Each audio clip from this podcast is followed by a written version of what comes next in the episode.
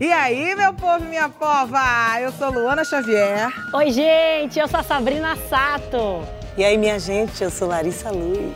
Oi, eu sou a Astrid e você está ouvindo o podcast do Saia Justa. Salve, salve, meu Brasil! Saia Justa ao vivo para você na véspera de lua cheia, uma super lua. Sempre uma, uma promessa de um céu inspirador, se não estiver em São Paulo, né? Sabrina, Luana, Larissa e eu juntas para receber o querido Marcos Mignon, um convidado que antecipa as homenagens do Dia dos Pais, comemorados no próximo domingo. Salve, Minhozeira! Tô tão feliz de estar aqui, tão feliz. Ó a corrente, ó a corrente, vamos fazer de Ó a novo. corrente, ó a corrente. vamos. Muito feliz de estar aqui. Tá? Parabéns para tá vocês, demais. parabéns por tudo que vocês estão realizando, que vocês estão representando nessa temporada. Eu assisti desde o primeiro, desde a da, da, da estreia e sou fã e estou muito feliz de estar aqui. A gente também foi Muito. você faz tempo. Ai, não, que eu lindo. então, há mais tempo que elas.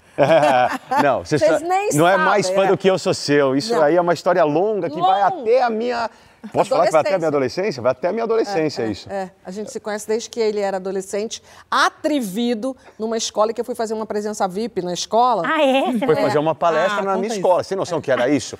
Isso foi uma coisa que parou a escola por- desde que foi anunciado. E eu, obviamente, Alguém quer fazer uma pergunta?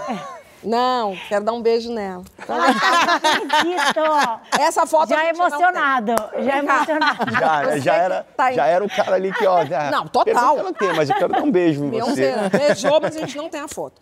Bom, você que está em casa, aproveita. Quer dizer, se tiver essa foto, manda pra gente. Mas a foto Essa que eu tem. quero mesmo é do carinho paterno. Então, manda foto com os filhotes, ou se você é filho, manda foto com o paizão. Pelo Twitter, com a hashtag Saia Justa no GNT. O desejo do Mion, aquele menino que eu conheci, molequinho, quando ele cortou o bolo dos 16 anos, foi um só: ser pai. Vontade rara para um adolescente. O pedido foi atendido e brilhantemente. Ele é pai de três. O mais velho deles, Romeu, tem sido um farol importante na quebra de preconceitos com autismo no Brasil. O caçula Tefo vai estrear na série Musa Música, uma parceria Globoplay Gloob.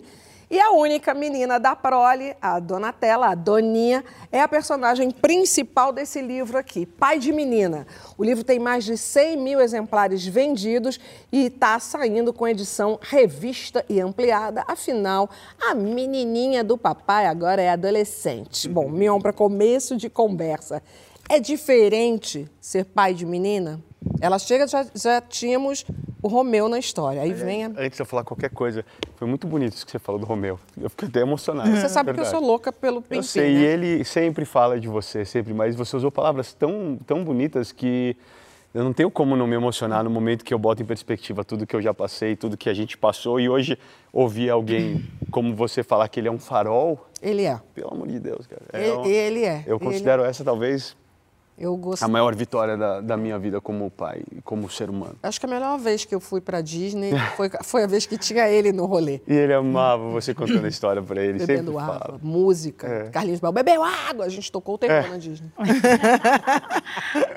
ele é um Mas voltando à sua, Mas à sua Tefo e. Doninha também são, cada um, é tão interessante isso, para vocês deve ser muito rico, porque cada um um rolê. Sim. Só que eu quero focar na menina hoje, Total, que a gente tem um cada um foco aqui que é essa menina. Sim, por Tá no causa do, coração. do relançamento do, do livro Pai de Menina, que é um best-seller. Ah, eu tive informações recentes que até hoje, ele foi lançado em 2018, até hoje é o livro mais vendido da categoria. Ou seja, definitivamente a gente atingiu um nervo aí, a gente atingiu uma parte da sociedade que estava precisando tomar um chacoalhão. O que, que você queria com o livro? O objetivo principal do livro é permitir que o homem seja pai de menina como a menina sonha e como a mãe gostaria que ele fosse. E como, na verdade, ele deveria ser. Que ele entre em contato com o seu lado feminino, que ele se permita a emoção, como a gente acabou de dividir aqui agora. Isso é, quer queira, quer não queira, é tabu para a maior parte Sim. dos homens no nosso país. Total. Os homens que têm acesso à informação, à, à massa da rede social, eles representam uma minoria quando a gente começa a falar de paternidade ao longo do Brasil.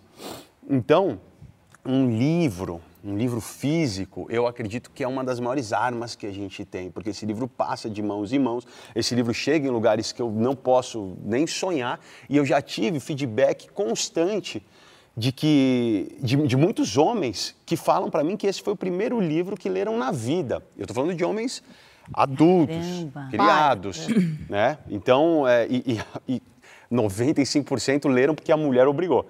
É, mas é uma forma de alerta, ao mesmo tempo que é uma forma de conscientização. E tem uma coisa especial no relançamento, que a capa é rosa.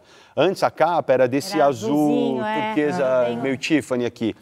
Aí a gente estava fazendo o relançamento, eu escrevi os capítulos novos, já falando sobre pré-adolescência, e entrou na discussão da capa. E é real isso, por incrível que pareça, a discussão de a capa não pode dar, não pode causar incômodo para o homem carregar para cima e Carregar. para baixo, porque ele não vai querer ser visto com um livro rosa, um livro que dê vergonha, qualquer coisa do tipo. Ainda existe Sim. esse tipo de discussão quando a gente está lançando Brasilzão. alguma coisa que precisa atingir a massa. Isso é uma realidade. Então estava sendo conversado isso entre as pessoas envolvidas e a- o caminho era fazer ele da mesma cor, esse azulzinho, que é um azulzinho bebê, né, que serve para menino, menina, tal, ou branco. E aí eu falei, a gente tinha que tomar uma decisão, porque estava em cima do laço, eu falei, não, eu, eu vou, tem uma pessoa que eu preciso consultar. Eu preciso consultar a Donatella. E eu falei, então amanhã eu volto com a resposta. Quando eu cheguei para ela, pedi para eles fazerem uma opção rosa e mostrei para ela qual que você acha que tem que ser. Ela não titubeou em um segundo, ela falou, a rosa. Aí, Chama atenção pra caramba, Aí eu né? falei, por Ah, quê? rosa Aí é ela, porque esse livro tem que chamar a atenção. Se você vai numa livraria, ele tem que se destacar. Ela falou, ela palavras dela, tem que se destacar da estante. Se é um livro branco, um livro com uma cor que não pula, ninguém vai nem perceber ele. Aí eu olhei, muito orgulhoso, e concordei e avisei todo mundo que ia ser rosa. Mas não só isso. Como filhos nos inspiram, e eu queria muito que fosse a, a opção que ela escolheu, a, a opção final, ah, porque ela tem muito orgulho desse livro e eu gosto que ela tenha, eu gosto que ela participe. É, pensando ali, eu criei uma, uma, um, um movimento em cima dessa capa rosa, que é o que é explicado aqui na, na orelha, que é o seguinte. A capa é rosa porque eu quero propor uma atitude que saia do conceito do livro e entre na vida dos leitores. Ter a coragem de carregar um livro rosa e rebater qualquer piada machista e escrota que possa ouvir, como a sua filha terá que fazer ao longo da vida. Nada mais justo e digno que você se colocar nessa posição para entendê-la e ter empatia. Enquanto você não tiver a coragem de carregar um livro rosa, não vai ser realmente o pai que sua filha sonha que você é. E criou-se um movimento de que carregue, você tem que carregar um livro rosa para você se colocar nessa posição e, e realmente entender e quebrar o seu próprio Ônibus, no preconceito. avião, no metrô, o cara tá lá com o livro pink. É, e, e se alguém falar alguma coisa lá no churrasco, no futebol, você vai falar, é mesmo, tô lendo, do O livro livro da chega- minha filha. O livro chega também no momento que eu percebo é, um, um- um movimento de melhoria da paternidade. O homem se tocando Sim. E, e- e a mulher também, de que o rolê é de muita responsabilidade, que é uma tarefa de uma dupla, não é uma tarefa de uma mulher só, é uma tarefa dele também. E, ao mesmo tempo, a gente ainda briga por um Brasil onde milhares e milhares de crianças não têm os nomes dos pais nos- nas suas certidões de nascimento. Isso é um absurdo. Eu É um acredito absurdo. muito nessa movimentação de conscientização dada acredito. principalmente pela, pe- pelas redes sociais, É. ah, mas eu vou acreditar nela mesmo quando a gente vê esse número de 5 milhões, mais de 5 milhões de mães solteiras no nosso Gente, país. a- é, pai, ter um pai no Brasil é um artigo de luxo. Ter um pai, então, como Mion, assim, ó. Isso aqui é o, é o maior tesouro que a Donatella poderia ter. Como é que é o seu? O meu pai, meu pai, ele, ele, eu não- estaria sentada aqui se não fosse meu pai. Ele foi o maior incentivador da Assim, minha felicidade, principalmente, né? principalmente, o maior incentivador dos meus sonhos. E eu era assim, aquela adolescente que cortava o cabelo curtinho igual do Mion. Enquanto todo mundo falava, que, que ela tá com esse cabelo, que essa menina tá com esse cabelo, que ela tá... Meu pai falava, você tá linda, Sabrina, você tá linda, tá maravilhosa, você tem que saber o que você quer, você tem que ter os seus sonhos. Então, meu pai, ele é uma pessoa que sempre me se preocupou em eu ter a minha personalidade, eu, ser, eu ter a minha independência, é, eu ter as minhas escolhas. E, e ele sempre batalhou junto comigo para isso. Ele que fez o meu vídeo, que gravou, Mion, um vídeo que eu mandei pro Big Brother. Mesmo sendo psicólogo, mesmo indo contra tudo que ele acreditava, ele foi o pai que foi assim comigo. Ele viajou de carro de Penápolis até o Rio de Janeiro para eu prestar dança na UFRJ, que era um curso que também as pessoas falavam, ah, não vai ter futuro, não sei o que. E a família inteira contra, as minhas tias contra. E ele falava, é o que você quer? Eu vou junto. Então a gente foi seis finais de semana, porque eram dois dias de prova prática e quatro de prova teórica. Mas assim, ele sempre foi um grande incentivador. Ele que gravou seu vídeo. Gravou meu Aquele vídeo. vídeo pequenininho que você falava que queria ser apresentadora da Globo. Não era ele que estava gravando aquele vídeo? É esse. E eu- eu- o que eu mandei pro Big Brother também foi ele que gravou. E sabe o que é muito louco? Porque, ao mesmo tempo, ele queria que eu fosse menino. Porque a minha irmã, já tinha nascido a minha irmã, que era uma menina. E a minha irmã era a princesa dele, era tipo assim, a menina mais especial, toda linda. E aí a minha irmã chegava nos lugares falando, nossa, a Karina é linda. Aí ele falou assim, "Nossa, mas a Sabrina também é muito legal. Sabrina, chuta aqui. Eu chutava alto. então, ele me incentivava desse jeito, desse jeito. Aí veio meu irmão. Mas ele sempre soube tratar cada um de um Mas jeito. sabe, sabe qual que é a pergunta fundamental? É quando você eh, se vê hoje, as coisas que você conquista, a mulher que você é, você de alguma forma relaciona a criação que você teve, a presença Total. paterna? Esse é o X da questão, entendeu? É exatamente isso. Tudo que você planta com a sua filha, com qualquer filho, né? Mas eu acredito que, é, é, é minha opinião, tá? Obviamente, cara, eu estou falando só sobre o que é a, a minha realidade, a forma que eu penso, mas eu acredito que a relação de pai com filha é especial, é diferente. O pai é a primeira paixão da, sua, da filha, da menina, a primeira grande paixão, o primeiro modelo, a primeira forma de segurança. Óbvio que existem crianças criadas apenas por mãe e que têm essas mesmas tá do lado de fatores. uma, tá? Eu sei, e por isso mesmo que eu estou fazendo Você tá questão lado de de falar. uma. Eu sei que, É uma lida. que a mãe também dá essa segurança, também dá tudo, mas eu posso falar da minha experiência e você pode falar brilhantemente da sua relação com, com o Gabriel. E eu vejo na minha filha, que eu, eu vi o olhinho da Sabrina brilhando quando ela fala, e eu vejo já na Donatella com 13 anos, o resultado de você ter, de eu ter aberto mão de tudo que era vontade minha, tempo para mim, é, coisas que eu, é, quantos futebol eu, eu não fui, ou festa que eu não fui para ficar lá com ela, quantas noites eu não dormi, quantas- porque é um, é um investimento. É um investimento. É um investimento para a próxima geração ser melhor do que a sua. Eu acredito nisso muito. O pai é o primeiro contato da menina com o sexo oposto. né? Também. Então, provavelmente também vai ter muita influência na relação que essa menina no futuro vai ter com o sexo oposto. E o que ela vai aceitar. E o que ela vai aceitar e como ela vai lidar com aquilo. Então, é muito importante que os homens conversem com outros homens sobre essa relação com essas, com essas meninas. Você está falando não só de presença, mas da qualidade dessa relação, né? Você sabe que esse movimento todo aqui de pai de menina, ele nasceu de um post que eu fiz falando exatamente isso. Que quando a Donatella era pequena, eu saía toda semana só eu e ela. A gente fazia um date, fazia um encontro, eu e ela, a gente Ah, eu saía. esse date, é muito legal. E esse e foi e, e eu até botei esse post aqui no livro porque ele foi o início de tudo aqui, ó, onde tudo começou. E aqui eu, foi a primeira vez que me caiu a ficha de que isso chamou a atenção das pessoas. Eu falei, ué, mas todo, não é todo mundo que faz isso. Os pais nos dedicam exclusivamente às meninas. Foi a primeira vez que caiu minha ficha. É só as meninas nesse caso, né, meu? Acho que quem tem filhos Sim. né, mais de três, ou dois que seja, eu acho que você tem que dar uma exclusividade para cada um, porque são pessoas completamente diferentes. Então, acho que tem que ter o dia do Romeu, o dia do Tefo, o dia da Doninha. Tem, Não, exatamente. e essa concordo dica, e essa, 100%. eu, para mim, Essa eu acho que é essa é uma das melhores dicas do Mion no livro, é justamente essa, né? De você entender qual é a, a individualidade, quais são as questões específicas daquele filho. É. E, óbvio, dentro das suas possibilidades, você explicita isso também, né? Uhum. Porque, de repente, não vai ser a realidade de todo mundo poder fazer uma viagem exclusiva, e você coloca isso lá também. Se não for uma viagem, mas que seja um momento, um encontro. E aí, falando da minha realidade, né, da minha relação com meu pai, meu pai ele vem de uma origem que é filho de militar, com oito irmãos, duas irmãs apenas. Então, teve mais do que muitas outras pessoas uma educação super machista.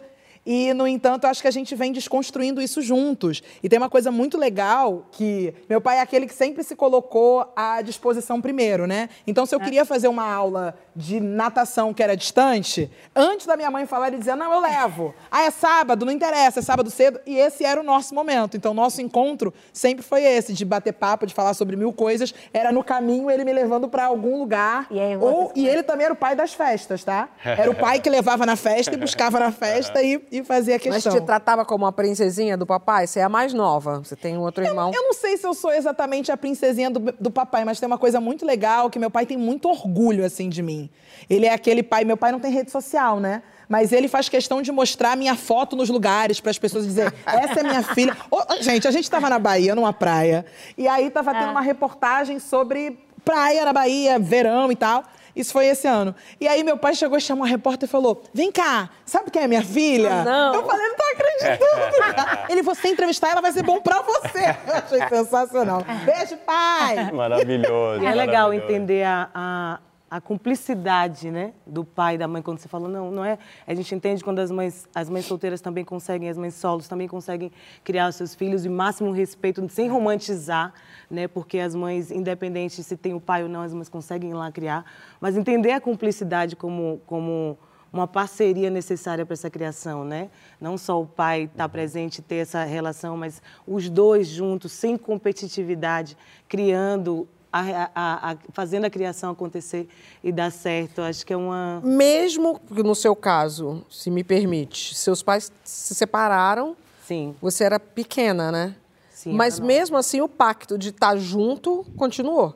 É, o pacto de criar junto, né? De estar junto na criação, assim. É. Inclusive, isso acho bem importante, assim, até para não desenvolver uma, uma- uma- um complexo de Eletra, que é tipo o complexo de Édipo, só que com as meninas, né? É importante que tenha a mãe, o papel da mãe, o papel do pai, ou em outras configurações, porque nem sempre a família é mãe Sim, e pai, sim. né? Mas que seja, seja lá qual for a configuração, é que seja uma coisa em conjunto, que seja uma, uma educação, um pacto em conjunto, para que seja feito, essa criação seja feita em conjunto, em grupo, né? E se seja uma dupla, que funcione. aquela família, seja Sim. qual for a formação. E né? para criar, para criar um espaço seguro para a menina poder ter liberdade para escolher ser o que quiser, né? independente das expectativas Liberdade que e os pais segurança. estão criando para tá ela. Se vivendo- quer ser que se, se quer que seja uma, uma menininha princesinha, ou se quer que seja um, um- Mas criar um espaço seguro para a menina poder escolher ser o que ela Porque quiser. essa hora vai chegar e o Mion tá vivendo essa daí que se chama adolescência. Então, Vem cá, antes dele falar, a gente tem outros pais de meninas para somar na roda. Vamos ver. Acho que a parte mais difícil é nós vencermos o nosso viés inconsciente machista, porque nós homens somos machistas. É, quando um pai quer criar regras para que a sua filha obedeça, para que assim ela fique protegida, ele está simplesmente exercendo o seu poder de macho para que ela fique bem. E nesse lugar, ele também tem o seu ego afagado, porque enquanto macho alfa, ele gerou proteção para aquela fêmea e não deu condição para aquela fêmea se proteger. Por outro lado, como pai, o que a gente mais quer é que a nossa filha tenha alegria, que ela não sinta dor e que ela tenha liberdade. Só que isso é contraditório, porque, por da minha filha, uma mulher preta, nesse mundo de hoje, nesse Brasil de hoje, ela ser livre significa que ela vai ter alguns pontos de sofrimento. Acho que um dos maiores desafios para a gente, né, pais, mães, né, para a gente que é pai, né, nesse ano, acho que uma coisa que preocupa muito é a o crescente avanço aí da violência contra as mulheres, né, contra as adolescentes, né, inclusive contra as crianças. A gente vê casos aí nas escolas de agressões. Né, mas também nos preocupa muito, acho que um desafio enorme é como associar essa educação, essa criação para nós povos indígenas, isso é um desafio muito grande, né, associar essa educação às tecnologias, né, ao acesso às tecnologias, a facilidade do acesso às tecnologias, redes sociais, né, à internet. Então, acho que esse é o desafio que é posto nesse século XXI, em pleno ano 2022, para nós pais. A gente tem que ter muito sangue frio, né? E tem que ter, entender que a gente está criando para o mundo. A verdade é essa, está criando para o mundo, né? E a gente procura realmente dar todas as oportunidades. Às vezes as escolhas que a gente quer que eles sigam, eles não seguem, mas faz parte. Acho que é do é do, do jogo, né? Ser pai de menina é uma alegria muito grande. E, poxa, eu tenho meus filhos, né? meu coração, tatuados aqui nas minhas costas, tem uma tatuagem nas costas falando deles. E realmente a gente tem que procurar criar as crianças para o mundo, para que a gente possa encher esse mundo de gente boa. Hum. Olha, tem várias coisas aí para a gente falar. Mas eu tenho, e esse final de semana foi muito terrível a questão do feminicídio. Eu, de novo, não é a primeira vez, não vai ser a última. A gente precisa fazer um chamamento para os cuidadores de meninas, uhum. de meninos. Né? Uhum. Eles precisam, a gente precisa, eu tenho a responsabilidade de criar um menino. A gente precisa criar meninos que respeitem as mulheres que sejam os grandes guardiões desse relacionamento humano que é entre homens e mulheres e, e, e todas as suas variações. Então, é muito, eu sei que é muito difícil criar uma menina, eu imagino que seja muito mais difícil, mas eu me chamo a responsabilidade também de ser a cuidadora de um menino. Porque ele tem que ter esse olhar que, né, Manuel falando, a gente é uma sociedade machista. Sim. Somos. E eu, e eu defendo muito que, inclusive eu falo isso no, no livro, muita gente me pede por que, que você não, escreve, não escreveu pai de menino. E eu falo que a base, a essência da, da educação, da criação, de caráter, uh, do, de como você vai potencializar aquela personalidade, de ética, é a mesma. Uhum. A é. criação é. não é diferente, uhum. assim. Não adianta eu, é. eu, por exemplo, uma coisa que eu bato muito na tecla, que eu particularmente sou muito contra, é namoro de criança. Criança não namora. Para minha opinião, não namora nem de brincadeira. Eu não acho que é uma brincadeira que é uma adultização, Sim. uma erotização de uma situação que é divertida para o adulto e a criança não sabe nem o que está acontecendo. Então, é uma coisa que eu defendo muito na minha casa. Isso é é, tem um capítulo que você fez inteiro sobre isso. Inteiro, né? E essa regra é geral, inteiro. né? Essa isso regra que eu ia falar. É essa regra não é que assim, Donatella, menina não namora, Tefo, aê, molecão, vai lá. Não, a regra é a mesma para todo mundo. Uhum. Não namora. E hoje eles estão entrando na adolescência uhum. e eles sentem a diferença.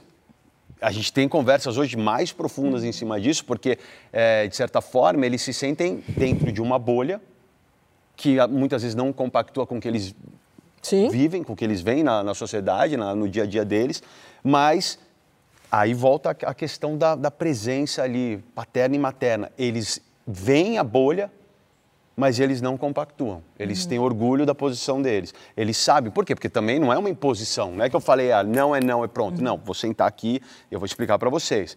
E expliquei a, a, hoje em dia, com a idade que eles estão, até de uma forma mais explícita, falando assim, ó, a idade de namorar vai chegar. E depois que ela chega, nunca mais ela acaba, entendeu? Você vai ter tempo para isso. Agora, o que você vive na infância, tem todo um amadurecimento psicológico que você tem que ter, que se você acelera esse processo, você pula etapas, psíquicas até muito importantes, muito de você amadurecer e entender. Se, se uma criança é exposta ao erotismo ou ao desejo que ela não tem e ela não hum, sente. E eles são o tempo todo. Porque essa, essa bolha você não consegue o tempo inteiro. bloquear para eles. Mas eu ainda acredito muito na, uhum. na que é impossível bloquear. É. Mas é o que a, o, a forma que eles encaram. Sim aí sim eu acredito que vem da, da criação sim, da casa. Criação, é. é porque, e, porque e, e dentro dessa criação, Não, uma... doses cavalares de conversa, né? Isso que eu estou falando, muitas conversas. É, hoje em dia, como eu estava falando, Qual até mais diretas e explícitas. Romeu tem 17, ah, Doninha tem 13 e Tefo tem 12.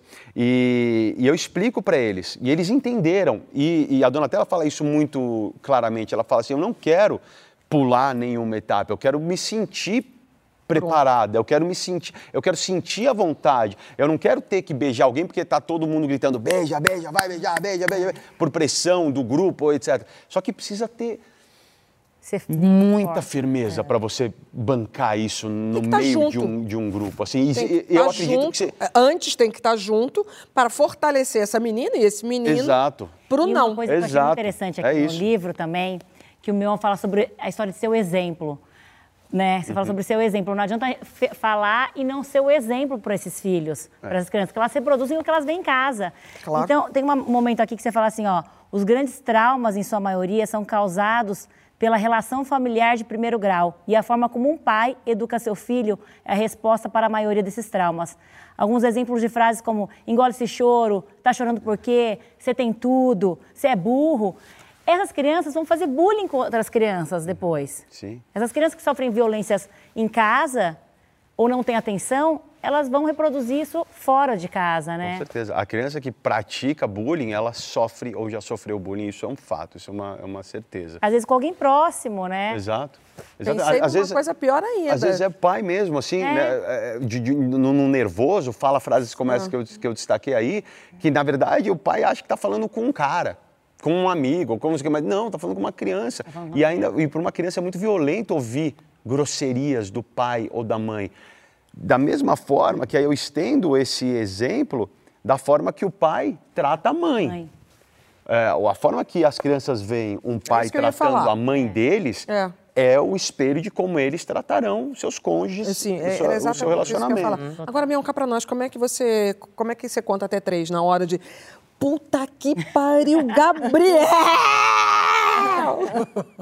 Muitas vezes eu só lembro que eu tinha que ter contado até três. Não, ah, tá. Ufa. a perfeição. Ah, ele é gente que nem a perfeição não gente. existe, a perfeição não, Não, existe. fiquei preocupada, né, Eu falo, eu falo, não é porque eu escrevi o pai, pai de menina que eu sou ah, um exemplo irretocável. Não, a gente. Inclusive, a, a é gente sobre isso, faz, né? É. Exato, eu escrevi porque eu só dei um passo para o lado, reavaliei tudo que eu fiz de certo e de errado e quis destacar um caminho benéfico, um caminho certo. Obviamente, passo por alguns erros, dou muitos exemplos para as pessoas se identificarem, mas é, tudo. to- poxa, pai. Pai e essa- mãe vive com culpa, gente. A E gente não consegue literalmente tirar a essa, é culpa. uma, essa é uma obra aberta, né, Mion? Agora que você fez É. essa edição atualizada, revisada e tal. E possivelmente vão ter outras ainda reedições, ou talvez, sei lá, um segundo, pai de Chegou menina na 2. adolescência, porque Luana. É, tem Agora muita que- coisa pela frente. Eu tinha programado escrever o Pai de Menina 2 quando a Doninha fizesse 18 anos. Ah. Mas é tanto material. quando eles falaram assim, ó, vamos escrever uns capítulos novos, eu falei, poxa, vamos. Quando eu sentei para começar desses.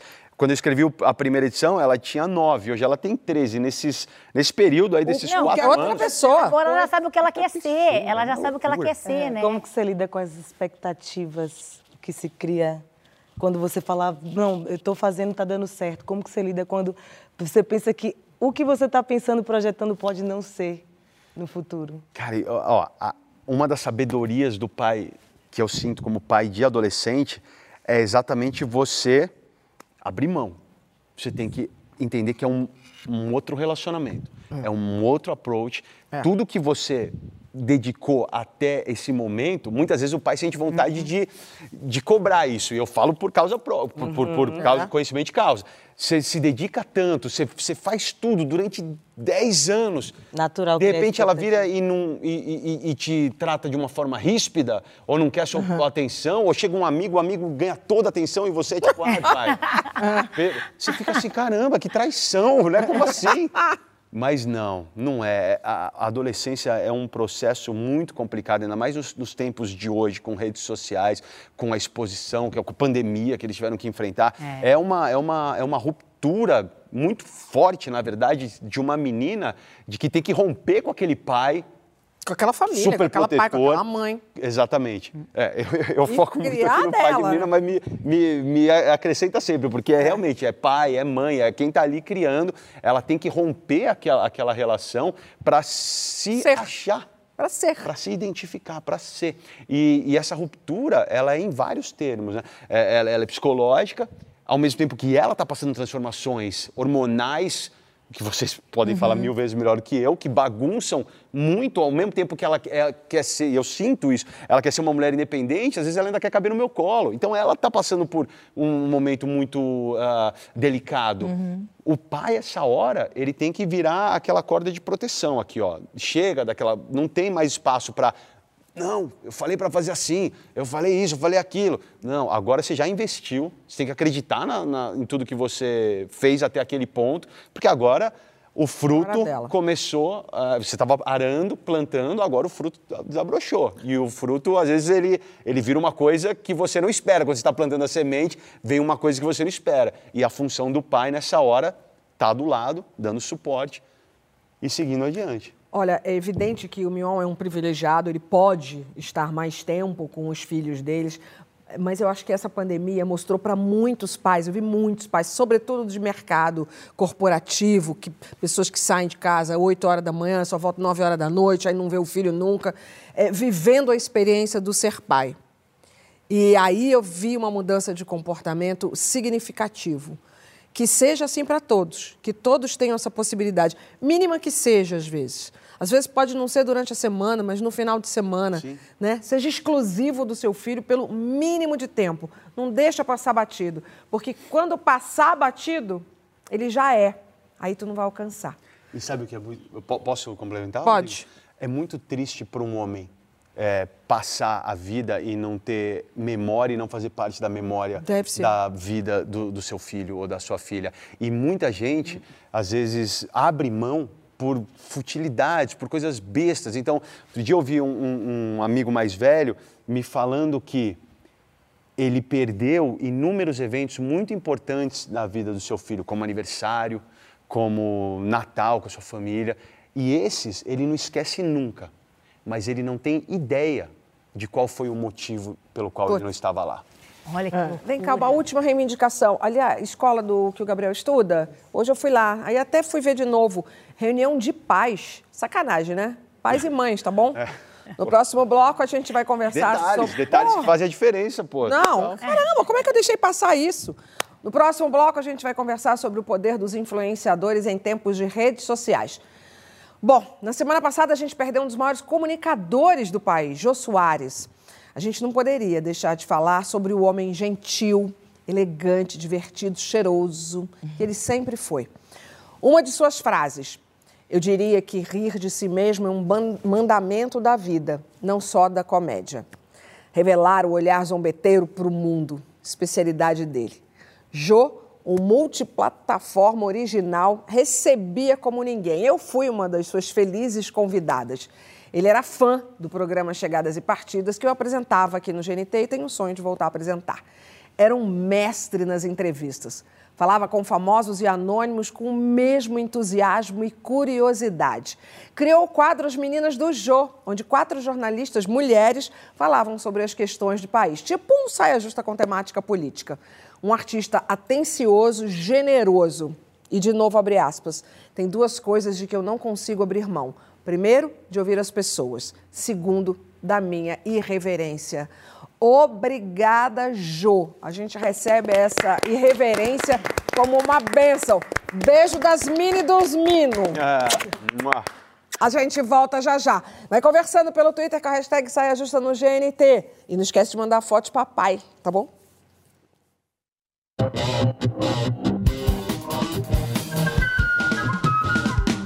Estamos de volta com o nosso Saia Justa, hoje com Mionzeira, o rei dos apelidos. Qual seria um apelido para o Saia Justa?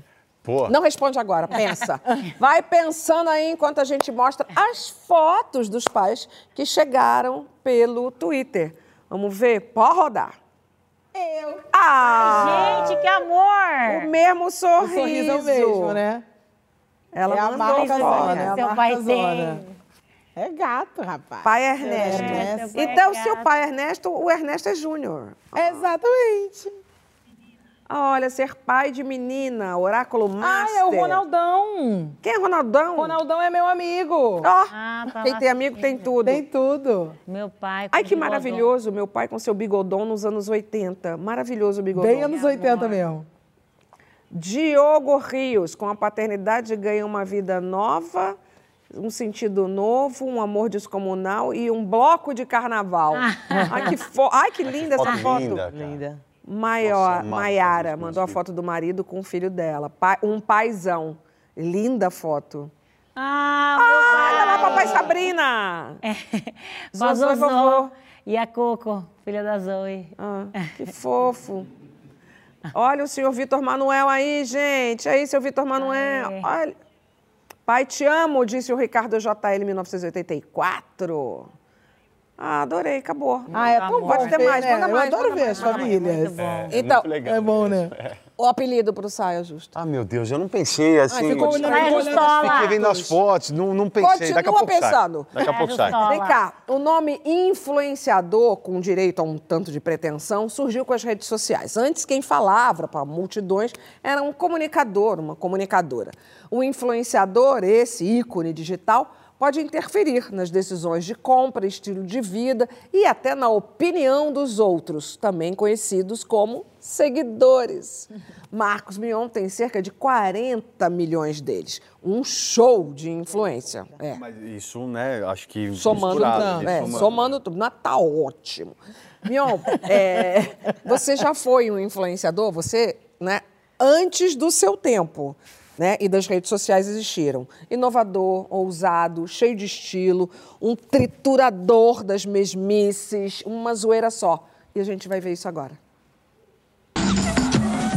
Eu sou Marcos Mion, pra quem não me conhece ou pra quem está me reconhecendo, agora sim na nossa MTV.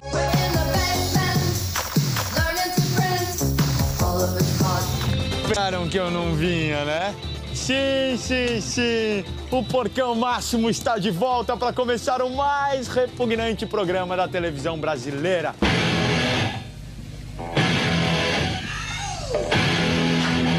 Senhoras e senhores, chega de saudade. Meu nome é Marcos Mion e sejam bem-vindos ao mundo de Cover Nation 2006, Papito Chan. É bom vocês entrarem pra me seguir, porque nós vamos bater o Ashton Kutcher. Bom, nós estamos com mil pessoas novas por dia, isso é, uma- é muito poder. Pelo menos nós vamos dominar o Brasil. Twitter com dois T's.com e Mionzeira sou Joe. Não é Marcos Mion, hein, Mel? É Mionzeira. E ó, o Luquinhas falou que ele vai me arrumar uns 100 seguidores se eu falar Luquinhas. O Luquinhas, falei, Luquinhas, me arruma 100 seguidores agora, moleque, senão eu vou te deletar, hein, mano. Vai, moleque! Vai, Luquinhas! Vai, Luquinhas! E arruma Detalhe, sete sabe o que eu seguidores. lembrei? Lembrei que o Mion, ele usava unha pintada já De influenciando, pintava de preto. Hoje em dia tá todos os meninos Não, usando. gente, e essa coisa. Você que- lembra? Essa coisa tipo de apelido e tal, e de alguns termos. Eu lembro nos piores clipes do mundo, eu fui descobrir o que, que era mullets. e eu não sei se essa palavra existia, se você inventou, Aliás, mas eu acho é- é- sensacional. Existia. Existia.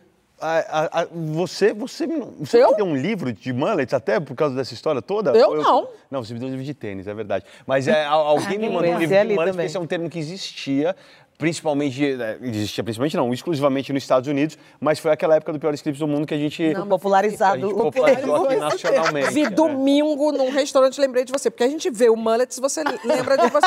Domingo num restaurante, isso, um garoto lá com um mullet gordo. Mesmo, quando eu falei 40 milhões de seguidores, você. Pera, não, você, você- você te assusta, te surpreende, te.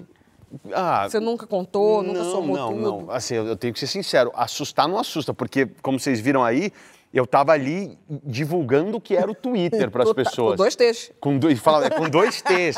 Ali, e, e eu pedia, assim, eu tenho... Eu, eu sou um, um cara, assim, é, a, a minha, a minha carreira, o lugar que eu estou profissionalmente, é meio que um, um elo de passagem, assim, de eras, né? Então, ao mesmo tempo que eu sou um dos últimos moicanos de comunicador popular de TV ah, brasileira, como a gente assistia quando a gente era moleque, eu também sou fruto da era digital. Eu estou exatamente nessa transição. E a minha história de MTV, ela foi muito responsável por isso. O, o Descarga, esse programa completamente maluco que a gente passou o trecho aqui, que quem assistiu não vai esquecer nunca, foi o primeiro programa a colocar o Twitter na tela. Ou seja, eu já estava ali desde o começo, fazendo parte dessa, desse multiplataforma. É, e as televisões ainda achavam que era concorrência. Então, colocar tinha que Aham. dar uma peitada na Não, e o parada. melhor na MTV foi o seguinte: a gente, pô, vamos colocar o Twitter na tela? Vamos. Vamos desenvolver aí a- o mecanismo para fazer. Aí, vamos. Inclusive, tem, tem uma galera que trabalha aqui que tava comigo lá. Eu, lá, o Ronaldão ali, tá? Viveu muito descarga ali comigo. É, aí a gente, vamos pôr na tela. Aí, só depois a gente entendeu que a gente precisava filtrar. Porque o que começou a entrar na tela. Caramba. A molecada. Aí eu, nossa, isso não Não estar escrito aqui. Eu, tira, tira. Aí depois fomos inventar o filtro do Twitter para poder selecionar o que ia, porque era o feed que ia direto. Então eu sempre tive muito relacionado, a, é muito incrustado nessa- no universo online. Então, é, a, a questão da influência, que eu acho que é o grande X da questão. Porque nós que trabalhamos na MTV, a gente sabe o que é essa influência offline, a gente sabe o que é você ter que ter uma responsabilidade. Fomos criados para isso, né? Eu- Ninguém escondeu que a gente era era para isso. Era para isso, mas assim, nós tínhamos que passar por um diretor, por uma direção artística, por um departamento comercial, por um, um crivo de uma audiência. Isso te cria o quê? Casca, experiência. É, diferente de você abrir uma câmera seu- no seu quarto e não ter nenhum filtro é, e falar o que você quiser, colocar no ar, as pessoas identificarem com isso, e você nunca ouviu um cara, você não pode falar isso, ou não vai por aí, muda, tá- não tem graça, faz outra coisa. Cara, eu lembro que, por exemplo, quando eu, eu- eu cheguei na Record, ah, o Cezinha, que até depois dirigiu a, a Sabrina também, eu estava ali naquele auge criativo e eu queria fazer as coisas engraçadas. E, e ele olhava para mim e falava assim: eu não vejo graça nisso. Aquilo me deixava louco, louco, porque eu estava num auge criativo naquela. Eu ficava louco, mas depois eu parava e falava, cara, eu preciso ouvir que isso não tem graça. Sim. Então- E depois eu voltava, juntava a minha equipe, a gente refazia, e eu falava, eu preciso fazer esse cara rir. Porque se ele rir, aí eu sei que eu, que eu consegui abranger todos, toda a galera. Toda a galera que já está predisposta a dar risada do que eu faço, quanto o outro público que eu preciso a- a- atender, que não vê graça nenhuma Tem no que que conquistar. eu faço. Que, que eu tenho que conquistar. E isso gera em você o quê?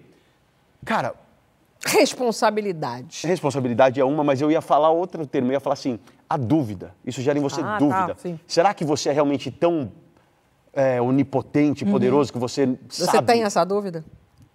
Eu não tenho, porque eu fui muito talhado nessa vida, de tipo, cara, o que você está fazendo Mas não é posso bom. falar uma coisa? Eu ainda tenho essa dúvida. Só porque eu quero mais. Não, é, mas você já teve muito Isso é um diretor papo na cabeça vida. boa. Mas- não, é isso mas que eu falei, isso é, que- história, Cá, isso sabe, é conversa eu- para horas. Nós temos outra influenciadora Ah. aqui. Ah, meu Deus, eu, co- eu compro coco, eu compro.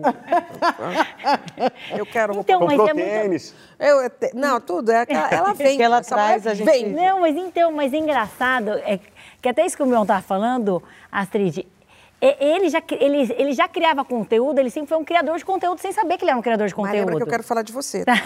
Tá. Mas aí, por exemplo, assim, esse aqui, até na pandemia, não sei se você lembra, ele fez uma. Falou, ah, vou fazer uma live. Eu falei, tá bom, achei que era fazer uma live, sabe? Pergunta-resposta. Quando viram um programa que ele tinha inventado e chamava. Então eu falei assim, gente, ele cria, ele criava já, né, na internet. Mas você também, Sabrina, durante a pandemia você inventou aquele formatinho Ah, é, famoso do banheiro. Então, é, como é que é a sua responsabilidade? Por que, que você se considera uma boa Posso falar uma influenciadora? O que, que tu quer Eu não sei se eu sou boa, se eu influenciadora? sou má influência, se eu sou boa influência.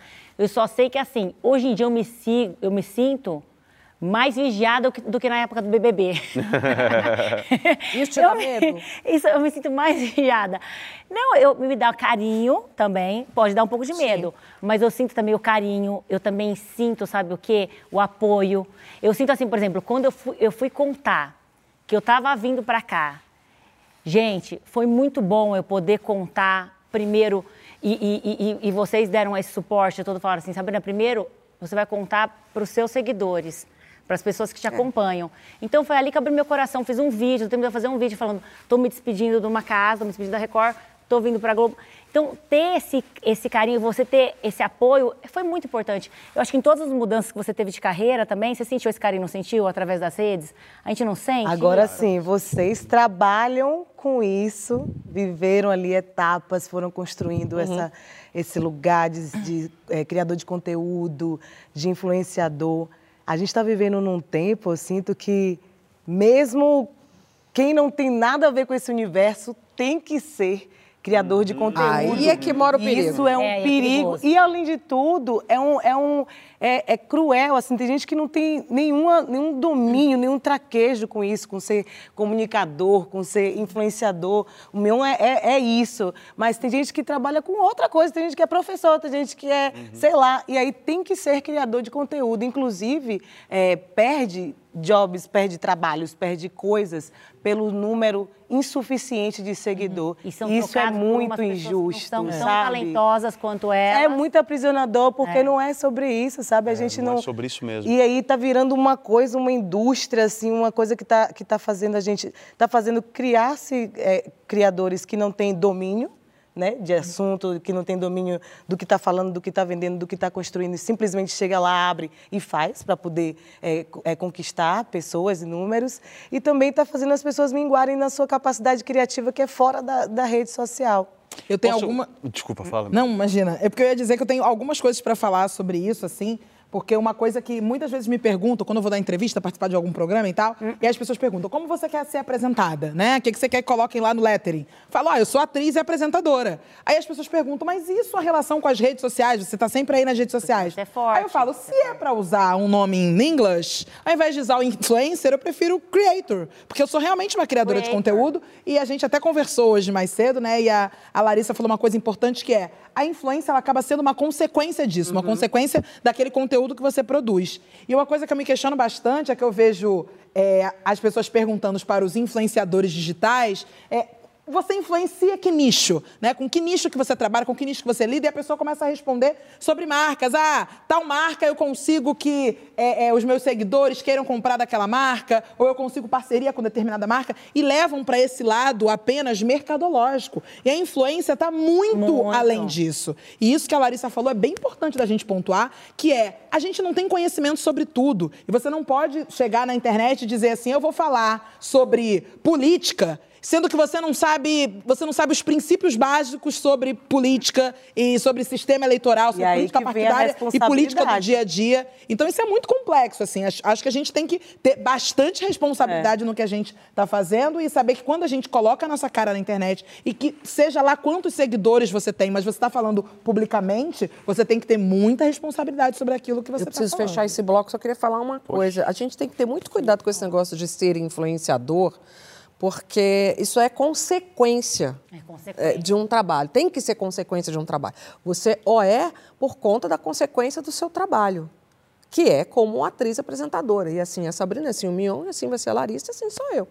E eu tenho muito medo de- dessa galerinha, tem uma geração aí, 75% dos jovens querem ser influenciador. Não, eu li outro dia uma matéria que falava que temos 500 mil influenciadores, que é basicamente o mesmo número de médicos. Ou seja, é, É, é- é uma coisa alarmante. com um gap aí. Alarmante, com- né? de fato. Mas eu acho que a horizontalidade que a rede social trouxe eh, em relação aos artistas e o público em geral, que não trabalha com arte, com a- não faz um trabalho que gera influência por consequência disso, eh, acabou, de certa forma, dando a fama de uma forma muito fácil para muita gente. Sim. São pessoas que são famosas por serem famosas. E isso é muito louco, porque a pessoa entendeu que ela pode ter o benefício que aquele artista que dedicou sua vida para criar alguma coisa, e focando que o benefício nesse caso é a fama. Eu posso ter o que ele teve, só que eu não estudei tanto quanto ele, eu não tenho as a mesma oportunidade, mas o que eu, eu entendi que pela curiosidade do brasileiro, da época que a gente tem de reality show, de acompanhar a realidade, eu entendi que se eu abrir a, a minha câmera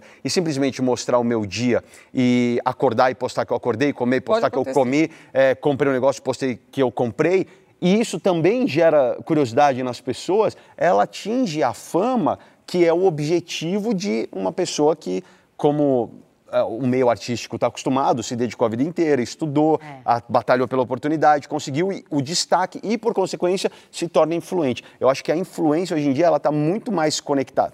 Ela teria que estar muito mais conectada com o que a pessoa é fora das redes sociais do que o que ela realmente é na rede social. Assim Seus espero. valores, Porque o meu sua medo é de ser um, um, né, uma bolha de sabão. Porque daqui a pouco, o seu momento da fama passou, a gente vê isso. Bom, é uma, É, uma vez me perguntaram assim, quem que você indica para seguir, quem que você acha que é relevante seguir nas redes sociais? Para terminar, eu falei, as pessoas que se acabasse amanhã, desse uma pane e sumissem todas as redes sociais, você ainda ia conseguir continuar consumindo ela. Seja porque ela escreve um livro, porque ela Ótimo. tem um destaque na, na televisão, num filme, no cinema, numa palestra. Pessoas que, pessoas que já estão e que estarão em contato, chegarão até você, forma. independente das redes sociais. Ou seja, ele é audiência garantida do Saia Justa por anos. Daqui a pouquinho a gente vai falar sobre ser uma pessoa emocionada. Aquela que não esconde que o importante é que emoções eu vivi. Vai dando a sua opinião com a hashtag Saia Justa no GNT. Ele pode preparar um lencinho também. Mas antes, uma entrevista linda que a nossa Luana fez com a mãe Tuca de Oxaguian, fundadora de um centro de cultura que estará presente no Criança Esperança desse ano. Vamos ver. Oi, minha gente. A bênção para quem é de a bênção, Motumbá, Colofé, Mucuyu. Hoje eu tenho a honra de conversar com uma mulher de axé, uma grande matriarca, Mãe Tuca do Xogyan, fundadora da Casa de Cultura Ilê Axé do Xogyan, criada em 2007 no Rio de Janeiro e residente em João Pessoa desde 2009. Uma casa que ajuda 130 famílias e quem mais quiser e precisar. Muito prazer, Mãe Tuca, sua bênção. Boa noite. Nosso Pai nos abençoe. É um prazer estar aqui. Meu mutumbá todo, saravá, axé, amém. Como que a senhora se sente sendo uma grande influenciadora do seu entorno, influenciando crianças e suas famílias diretamente? Quando nós fundamos a Casa de Cultura, eu só queria arrumar uma maneira de mostrar que a minha religião ela também poderia levar muita coisa, né? Cidadania, eh, educação. Eu tive que abrir mão de algumas coisas e agregar outras, né? A minha casa é uma tríade, é uma ONG, uma organização da sociedade civil, né? É um barracão e é a minha casa. Mas, na verdade, não é a minha casa. Tudo aqui não é meu. É da minha comunidade e é do meu orixá. E de quem chegar aqui precisando. Eu moro numa comunidade, mas o meu portão nunca fica fechado. Porque como é que eu vou falar em, em agregar outras, outras religiões se o meu portão continuar fechado? Mãe, e me conta, por gentileza, como foi e como está sendo a chegada do Criança Esperança no seu trabalho, na sua ONG? A chegada da Unesco em Pedras de Fogo foi muito mais importante, porque a minha comunidade já tinha tido Criança Esperança dois anos. Uhum. Agora, para Pedra de Fogo, que está no semiárido, é um impacto muito grande. Lá no projeto tem uns que me chamam de Mamãe Tuca, Vovó Tuca e Mãe Tuca. E a grande maioria, quando descem do ônibus, eles não tomam uma benção. Que Pensa lindo. mamãe, pensa vovó, sabe? É muito bonito. Muito, muito, muito, muito. Obrigada, Mãe Tuca, por essa conversa linda. Ah, a gente agradece muito essa conversa e você pode acompanhar a edição, pode e deve acompanhar a edição número 37 do Criança Esperança na próxima segunda-feira, dia 15, na Globo, logo depois da novela Pantanal. Estarei lá. Não, chorando, porque eu vou pagar para ver. Aliás, não preciso nem pagar para ver. Vou dar O tema um ano desse de ano é educação é a nossa esperança. E ele vai estar fazendo parte, sim, do time dos apresentadores do programa. É Uma uma, honra. catarse, tá? Uma honra, Se prepara, lencinho no bolso. Eu, sou, eu já choro em casa, chorava em sei- casa, é, imagina lá. É, você já leu o roteiro, tarará, tarará, mas lá na hora. Passamos, não, é uma honra pra mim, enorme. E, É e forte. Um, um gosto especial, que eu, primeira vez que eu apareci na Globo foi o ano passado, no Criança Esperança, entrando ali, fazendo uma, Uma chamadinha. E completando um ano, esse, esse ano agora, como apresentador. Vai arrasar. Vem cá. É, muita Próximo bloco, a gente vai falar sobre emoção. Emoção. Especialidade da casa. É, segura!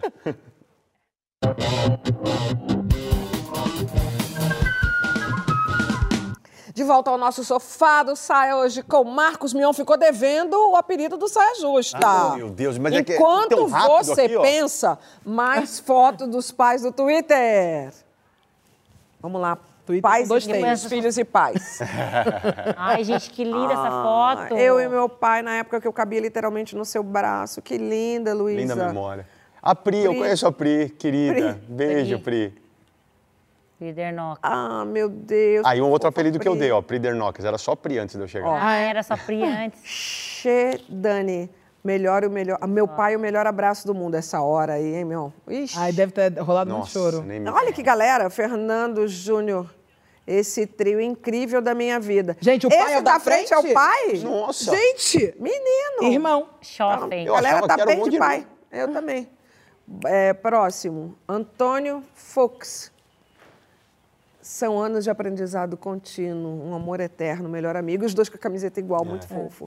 Ah, voltou. Já foi. A Luísa. A gente recebeu muitas, muitas, muitas, muitas, muitas. Muito obrigada. Agora vem cá. Engolir o choro, conter emoções, fazer cara de paisagem quando o bicho tá pegando, fingir costume. Sabe como é, né?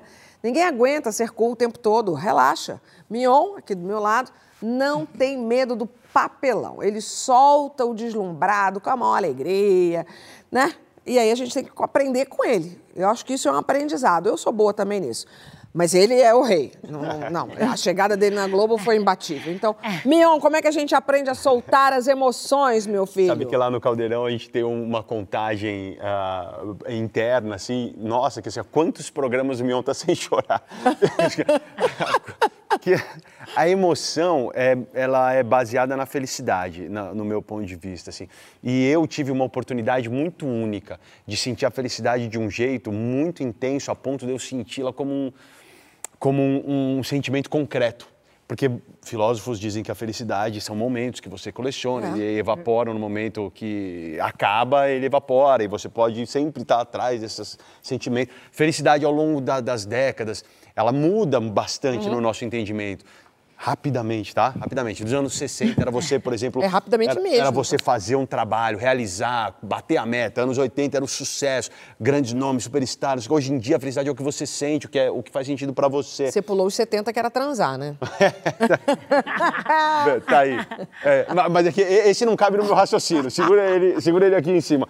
Que o que eu senti ao realizar o grande sonho da minha vida, da forma que foi, que era entrar na Globo, fazer parte do time da Globo, mas comandando o sábado, comandando o final de semana, é simplesmente pegar todas essas referências de, de felicidade e juntar num único momento. Vem cá. Então, é, Eu tô correndo mesmo. Então, completa. Então, É, Então, então, então é, sejam felizes e vivam esse momento sem ter vergonha do não, que os daqui a outros vão pouco você dá esse recado. Antes eu quero saber se você se emociona revendo o momento. Olha esse vídeo. A gente se emociona. Eu tô separando roupa pra, tipo, primeiro dia de aula, assim. Primeira, tem a roupa, a primeira vez que eu vou entrar na Globo, tem a roupa que eu vou aparecer pela primeira vez, que vai ser na Fátima. Olha aquilo lá, mano. Tem um carro de som com bexigas. Tem recepção. Eu tenho recepção.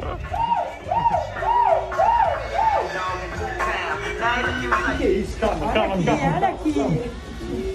Ai, meu Deus. Crachá. Eu tenho crachá. De funcionário, com foto e tudo, beleza? Ó, tá lá, vai ser um crachá da Globo.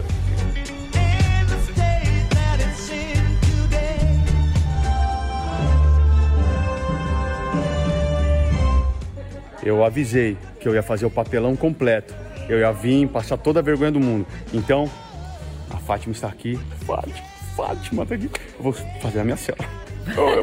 Vou fazer minha selfie com a Fátima. Vamos lá que eu já fiz a minha. Vai pra Globo, é tudo novo, eles disseram. Vai ser só novidade na sua vida. Chego aqui no meu primeiro estúdio, está ele, ele me esperando.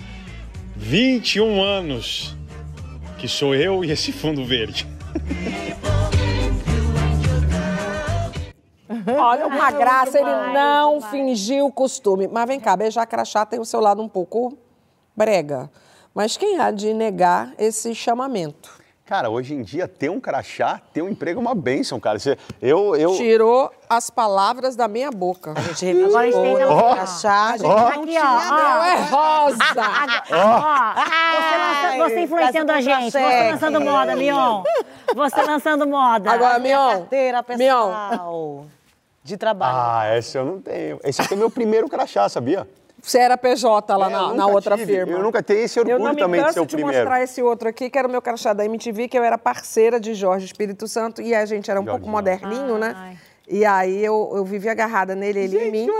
Maravilhoso. E a gente tirou foto junto. Porque hoje em dia é tudo meio caretão, né? A felicidade, ela, ela é proporcional a, ao sofrimento, cara. Ela, bom, são conversas profundas que a gente pode ter. E a minha ida para Globo foi uma travessia, assim, que envolveu, acima de tudo, muita fé, muita resiliência. Tava comentando aqui rapidamente, eu tenho, tipo, o WhatsApp do Boninho falando para mim assim, cara, Não vai o dar. sábado tá fechado, toca a sua vida, é, aceita outra proposta, porque não vai rolar. E eu falei, não, eu não vou aceitar.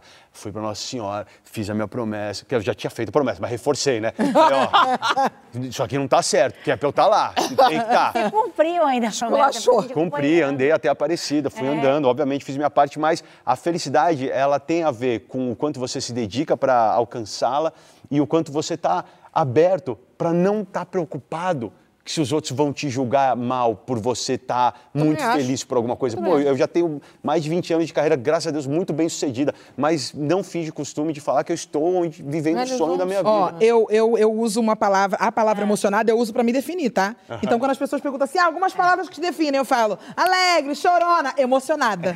que eu sou super emocionada, não disfarço não, tô nem aí. E, e eu vou falar uma coisa: isso é a melhor forma que existe para você cativar as pessoas. A equipe do Caldeirão hoje, eles vivem esse sonho comigo porque eles sabem o tamanho da Você- verdade que eu tô lá e da entrega e todo mundo abraça.